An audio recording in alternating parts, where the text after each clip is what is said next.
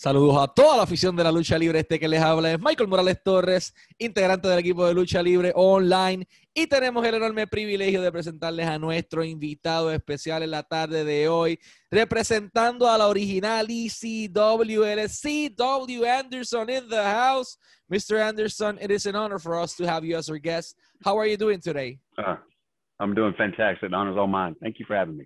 Thank you for being here, sir. So, you know, before you were a pro wrestler, uh, you were drafted actually by the San Diego Padres uh, for to play in the MLB in 1989. Uh, immediately after graduating high school, I mean, how can someone reject this incredible offer in life, and why did you decided not to play with the MLB at the time?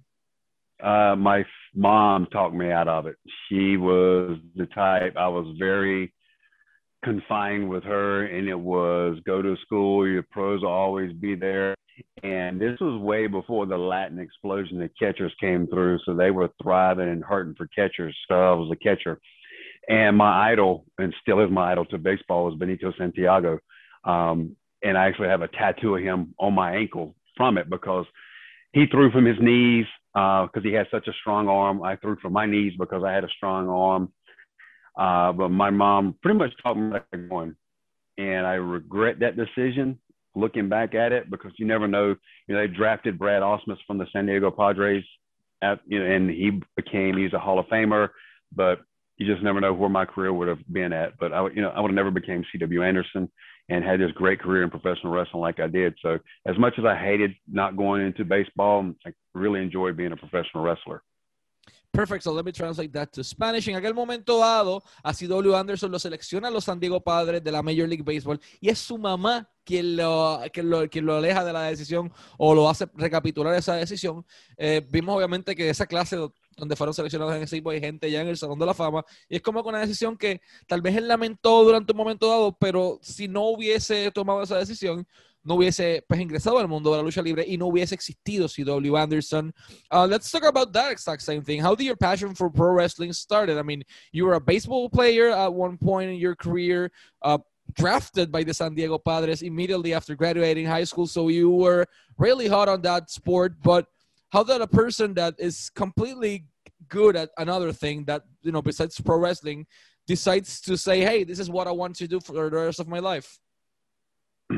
I blame my little brother. Uh, he loved professional wrestling when we were growing up, and I grew up still down the road from Raleigh, North Carolina. So it was the, pretty much the hotbed of NWA wrestling. And so one day he got me to watch a wrestling show with him because I hated professional wrestling at the time.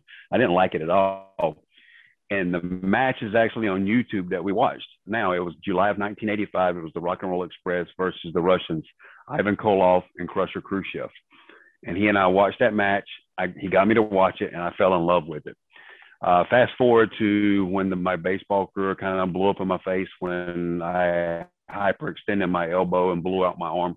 Um, I was looking for something to do, and I ran into a buddy of mine at McDonald's one day who was actually an independent wrestler. And he talked to me. He told me what he was doing. He said, "Why don't you come with me uh, this Saturday night? We have a show right down the road from where we were at, actually."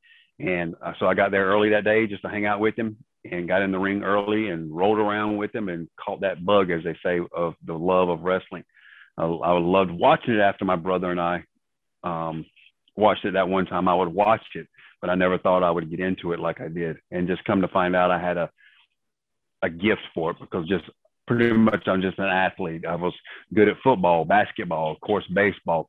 Anything I do when it comes to athletics, I excel at. And I translate that to Spanish. Menciona que tenía un talento innato para el deporte, no tan solo para el béisbol, para el baloncesto, para el fútbol y para la lucha libre.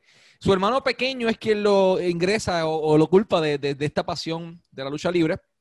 Y todo comienza porque una vez está comiendo en un McDonald's y de repente se encuentra a un, un amigo eh, quien casualmente era un luchador independiente en aquel momento dado y le dice, ok, ven acá, este, y eventualmente descubre que pues, es bueno en, en esto también. Uh, you were actually training the WCW power plant at one point, uh, but the interesting part is that you were actually offered a six-year deal with, you know, with WCW. Uh, first of all, how was your experience? You know, uh, training down there in the power plant with such an incredible wrestler. Uh, for example, Dusty Rhodes was over there among many other people. But um, why do you rejected that six-year deal from WCW if they were, you know, at their hottest point at the moment? I think a lot of that was hyped up from ECW as far as direct, you know, rejected the deal because before everything blew up as far as ECW, I was never offered a contract. Um, when I was at the power plant, my experience overall there was good as far as being taken under my, Sergeant Buddy Lee Parker's wing, Pez Whatley, Mike Winner, who were the trainers. Um, I learned so much from Sarge and Pez and Mike because they took everything I knew. Because before the power plant, I wasn't trained. I just got in the ring and just did what I was thought I knew. I was just kind of learned on the go. And then they took what I knew and fine tuned everything. Um, but I, once, uh, one day we were at the power plant and they came and JJ Dillon and Paul Orndorff came to see what they had because they were part of the agents there at the power plant. And I had my match. All the boys loved it. Brad Armstrong really loved it. He even told me how good it was. But JJ and Paul Orndorff told me I didn't have what it takes to make it at WCW. I didn't have the look because I was 250 pounds at the time. Uh, wasn't very muscular, more carried more of a stomach. So they told me I didn't really have what it because they were, uh, you know, like a marketing company. And they were more into the appearance of wrestlers as more than a professional wrestling company. So I kind of was frustrated. And then my my chance at ECW came up when a buddy of mine had a tryout, and I just rode with him. So I always think that six year deal, the six figure contract, whatever it was, was just kind of made up from ECW to um, entice that I turned that down, which I think I probably would have anyway because if you're telling me I'm not going to make it, I don't have a shot. Money's not always great, but I like being able to perform. So ECW give me a better chance at that.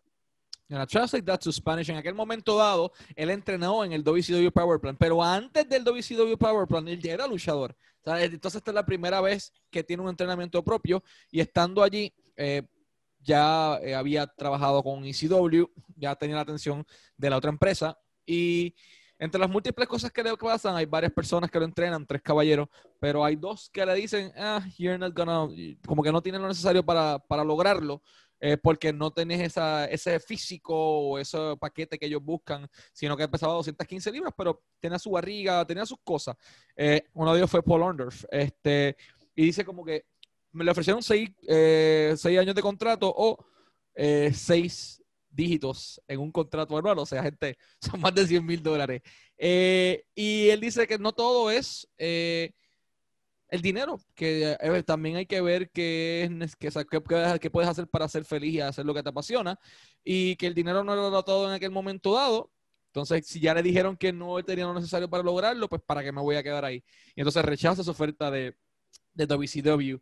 Uh, you made a tryout, as you mentioned, for, for ECW. convinced by by Mike Bucci, also known as uh, Hollywood Nova or Simon Dean.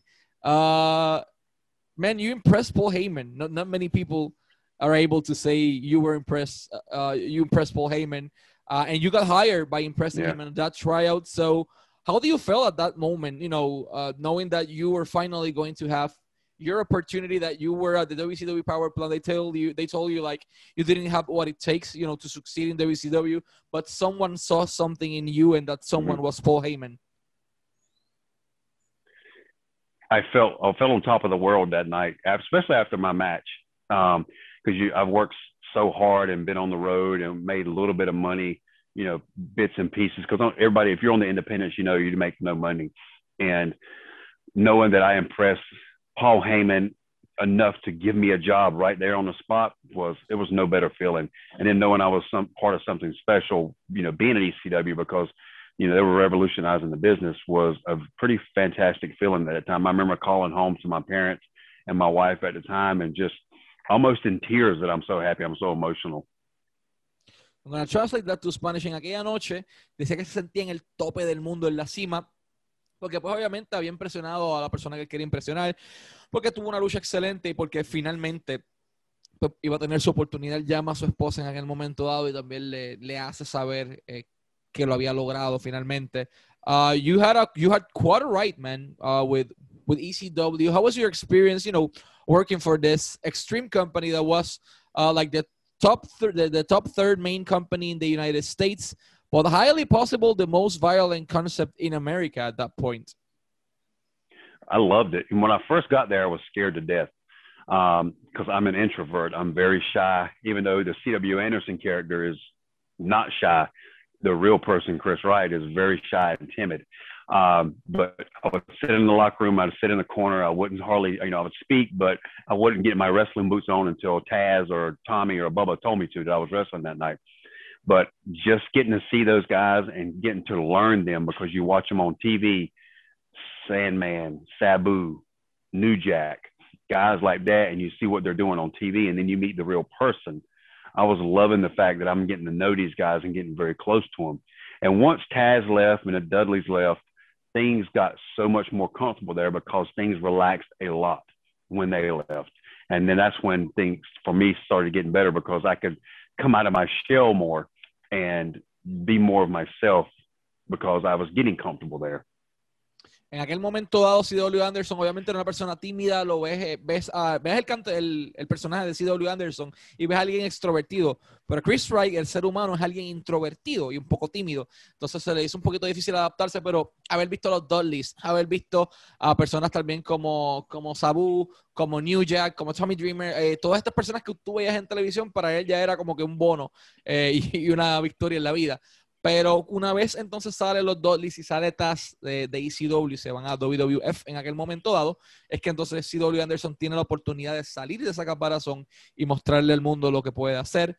Uh, how was your relationship, you know, with Paul Heyman? We've heard so many things, good and bad, about him. That he, that he, uh, for example, he owed money to everyone, but he's he was also like this visionary that he did some tricks, uh, but he was the person responsible to push so many careers. So we've heard we've heard the good parts and the bad parts of him. Uh, how was C.W. Anderson's experience, you know, with his boss at that point, Paul Heyman? Both. It was as far as his visionary, he saw something in me from putting me in this in a tag with Bill Wiles and Louis Dangerously, who was signed Guy Dudley, and running us as the Dangerous Alliance to seeing enough in me to push me as singles and know that after my I Quit match with Tommy Dreamer that he was going to give me the television belt. My contract was coming through uh, to start actually making some money because I was not really making a lot of money at ECW. Um, and he would give me all these ideas for promos, and he believed in me, which started making me believe in myself but it, again, the bad side of it is he would make you believe all these things were going to come true, which never did. When we were not getting paid, he would sit us down, have all these meetings about why we weren't getting paid, and make us believe these stories to where you look back on him now and like, no, he's just full of crap. Um, yes, he's a consummate liar, but he turned a lot of careers around. You know, for instance, myself, Danny Doring, Roadkill, Chris Chetty, most of the time that companies would not have taken a second look at, Paul could see something in them and bring that talent out of them. But yeah, there was both good and bad seeing that in Paul. En Acciones Like That, eh, C.W. Anderson menciona las partes positivas, pues era este visionario que creía en ti, que en el caso de él vio lo que tenía lo necesario para unirlo en un equipo. Después, cuando vino lo de Alliance, eh, pues lo tratan de impulsar de manera sencilla. Eh, también eh, le iban a dar el título de la televisión DCW en aquel momento donde Tommy Dreamer, pero pues su contrato estaba a punto de expirarse. Y lo malo era que obviamente le debía dinero a todo el mundo, no le pagaba bien a, a, casi nadie en un principio en ECW. Después, obviamente, la parte buena es que comienza a cobrar bien, pero luego él se sentaba con los empleados para explicarle por qué no les estaba pagando, les hacía crear estas historias, él lo describe como, como un mentiroso prácticamente patológico, eh, que eso es parte de lo que mucha gente ha dicho de Heyman, tal vez en ese año, en ese punto de su carrera. Eh, y pues están las cosas buenas y están las cosas negativas de igual manera. Y pues C.W. Anderson tuvo la oportunidad de conocer ambas partes de Paul Heyman. You know, uh, the creative process is, in ECW something that always uh, so curious to me because of the fact that you had this bunch of independent wrestlers, but you also had top stars, but you also had extremely violent people, uh, and you also had uh, this incredible uh, valets or managers that were that didn't hesitate if they had to go inside the ring and kick some butt as well. Uh, you had everything in one company, but all of them were good talent. How did they manage, you know, the the creative process back in ECW? Who was the producer? Who was responsible for giving the finishes? But specifically, how did they manage to have so many talent without killing themselves uh, because of the egos? I mean, everyone over there could easily go on top and be the next champion because CW Anderson, for example, uh, you could see him in the in the top series. You could see him in the mid card. You could see him in his opening matches on the tag team division.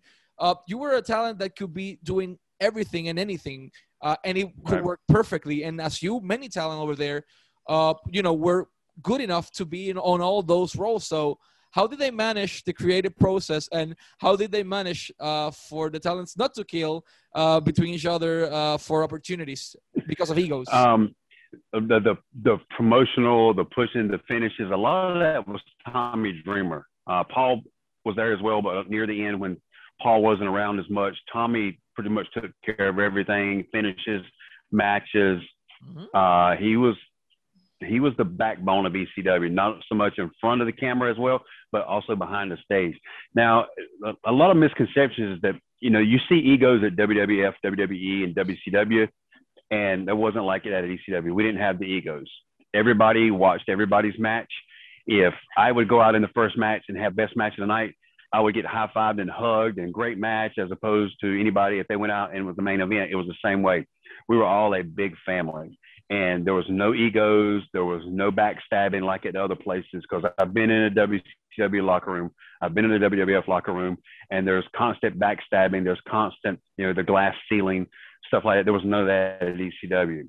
Paul and Tommy had built a place to where we were all family oriented, and you know, for example, we would all sh- trade, you know, give each other Christmas gifts during Christmas time.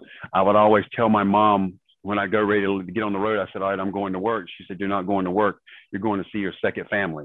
Because that's what it felt like. I didn't feel like I was going to work. I felt like I was going to hang out with my second family and do what I love. So no egos, none of that crap was at ECW. It wasn't until you got to the other places that when the egos started. But Paul, but mainly Tommy, was that guy. Gonna translate this incredible story actually to, to Spanish. En aquel momento dado, él dice que no era un roster, era una gran familia, era una segunda familia suya, como le decía, como le decía su mamá. Entonces, Tommy Dreamer era el que estaba encargado de, pues, de los finales, de los libretos junto con Paul Heyman, pero mayormente Tommy Dreamer, que ustedes veían que era ese pilar en cámara, pero también ese pilar backstage de igual manera. Entonces, Tommy Dreamer y Paul Heyman se encargaron de construir esta familia que no hubiese problemas de ego, contrario a WWF, en donde ha estado ya CW Anderson, y contrario a WCW de igual manera. Entonces, allá había problemas de ego, pero acá no, acá todo el mundo estaba dispuesto a trabajar, se regalaban para Navidad eh, y se sentían felices de ir a trabajar. Entonces, cuando él se iba a ir a trabajar, eh, le decía a su mamá, bueno, me voy a trabajar. No, no, tú no te vas a trabajar, vas a ver a tu segunda familia, porque pues, era exactamente lo que era. Entonces, no habían ese problema de egos ni esas puñaladas por la espalda que había en otra empresa. Uh, you were also, as you mentioned, part of of working with WWF and WWE at, at one certain point.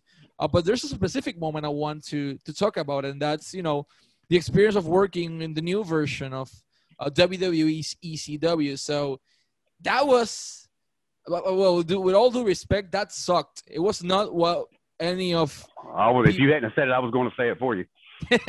yeah, that sucked because it, it, was not ECW. It's it was like this weird developmental talent that uh, developmental show with good veterans that could have made it to all the other brands in the main roster uh, with uh, talent without the, the enough experience uh, being broadcasted on sci-fi i mean yes you had a platform but that was not what ecw stand for so you know how was first of all your experience working with uh, WWE's version of ECW and you know working in inside the WWE or WWF?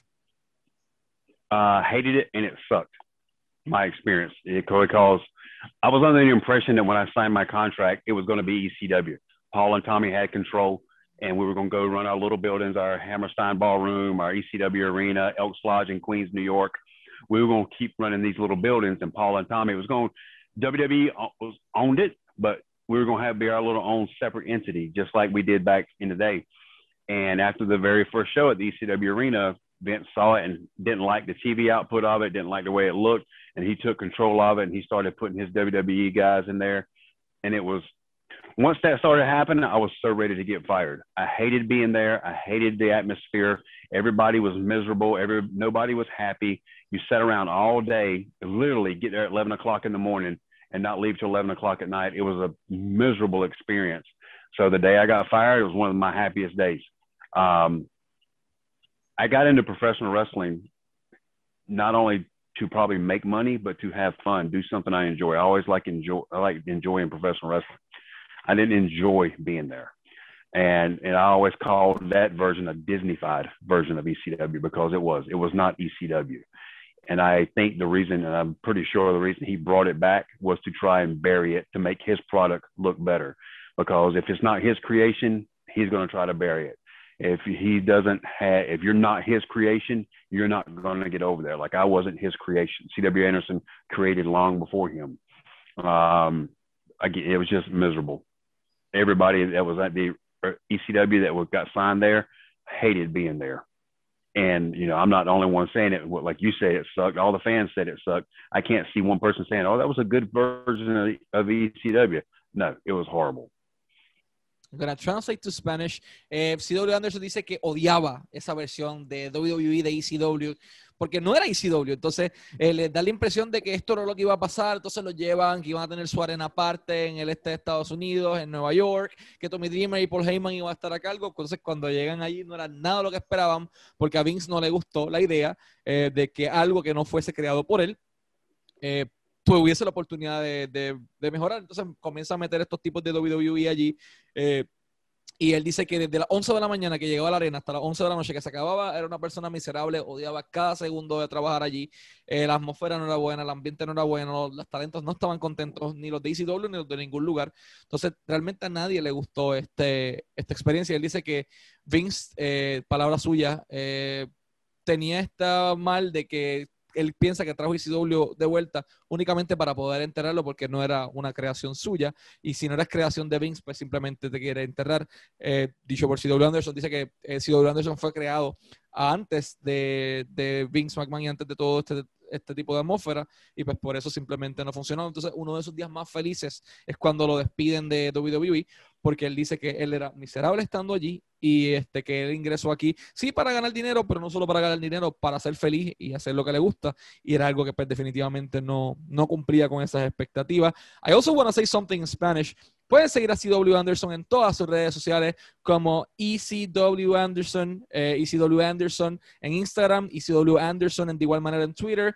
Lo pueden buscar en YouTube, uh, CW Anderson en YouTube. Eh, tienen esas tres redes sociales. De igual manera pueden seguir a su prometida eh, de Britney Marie 95, de Britney Marie 95 en Instagram, quien también está trabajando directamente con él eh, en diferentes productos de, las empresas independientes. Entonces, pues, eh, a todos los promotores que quieran tener tanto a CW Anderson junto con Britney Marie en su cartelera ECW Originals, personas que han hecho trabajos para WWE, personas que han hecho trabajos para WCW, para la antigua ECW, pues simplemente tienen que contactarlo tanto para tener a CW Anderson y a Britney Marie en sus carteleras. Lo único que tienen que hacer es ir a enforcercw gmail.com, enforcercw at gmail.com para todos los promotores en Puerto Rico, en México, en Panamá, en Chile, en Argentina, Perú, donde quiera que quieran llevarse a estos caballeros, un ECW Original, un talento de calidad, junto con su prometida, que junto a él hacen un excelente trabajo en el circuito independiente de Estados Unidos y en múltiples empresas como la NWA. Eh, simplemente tienen que buscarlos en enforcercw at gmail.com. Uh, Mr. Anderson, it's been more than an honor, you know, to have you here as our guest. Last but not least, you, uh, you know, you worked with so many people during your career, but there's a certain person that I want to talk about in the last question, and that's CM Punk. So among the things you did in the uh, WWE version of ECW, you were, you know, one of the first people to face CM Punk uh, while he was, you know, signed officially by WWE. Right how was your experience working with him? Uh, and did he have like any backstage problems, ego problems, or some situations that many people have mentioned before? Uh, either that, or was he easy to work with? How was you know working with CM Punk? Punk was easy to work with. I I knew him way before this uh, version of when we worked on TV the one time. Uh, he and I worked in Japan together. His very I was on his very first tour to Japan. Um, I've worked in some Ring of Honor shows way before uh, that. I've always enjoyed being in the ring with him. I've always enjoyed him as a person, the egos and stuff like that. I personally never saw it, not in front of me, whether he's has or not. When he was around myself, Steve Corino, the rest of us guys, Punk never showed any of those things. So I've always enjoyed enjoyed being around him, enjoying being in the ring. I have nothing but great things to say about him because all the stuff I've heard these stories about, I've never seen it. He's never showed it towards me. Menciona que él no vio ese problema de ego con CM Punk porque ya habían trabajado juntos, su experiencia fue positiva. Eh, él trabajó en Japón con él, trabajó en Show the Ring of Honor con él, trabajó en las independientes con él, entonces trabaja también en WWE en la versión de ECW de WWE con él y su experiencia fue positiva, no hubo ningún problema, al contrario, siempre era una persona eh, fácil de trabajar con él. CW Anderson en YouTube, at ECW Anderson en Instagram, at ECW Anderson de igual manera en Twitter, prowrestlingtees.com slash CW Anderson, prowrestlingtees.com slash CW Anderson y at The Britney Marie 95 en Instagram, de igual manera el correo electrónico que ya les habíamos brindado, que es enforcercw at gmail.com para cualquier tipo de bookings eh, o contrataciones. Mr. Anderson, it's been more than an honor to have you here as our guest. Always wishing you the best of luck and success in both your career and your personal life. And thank you so much for your time, sir. Thank you for having me. It's been a pleasure.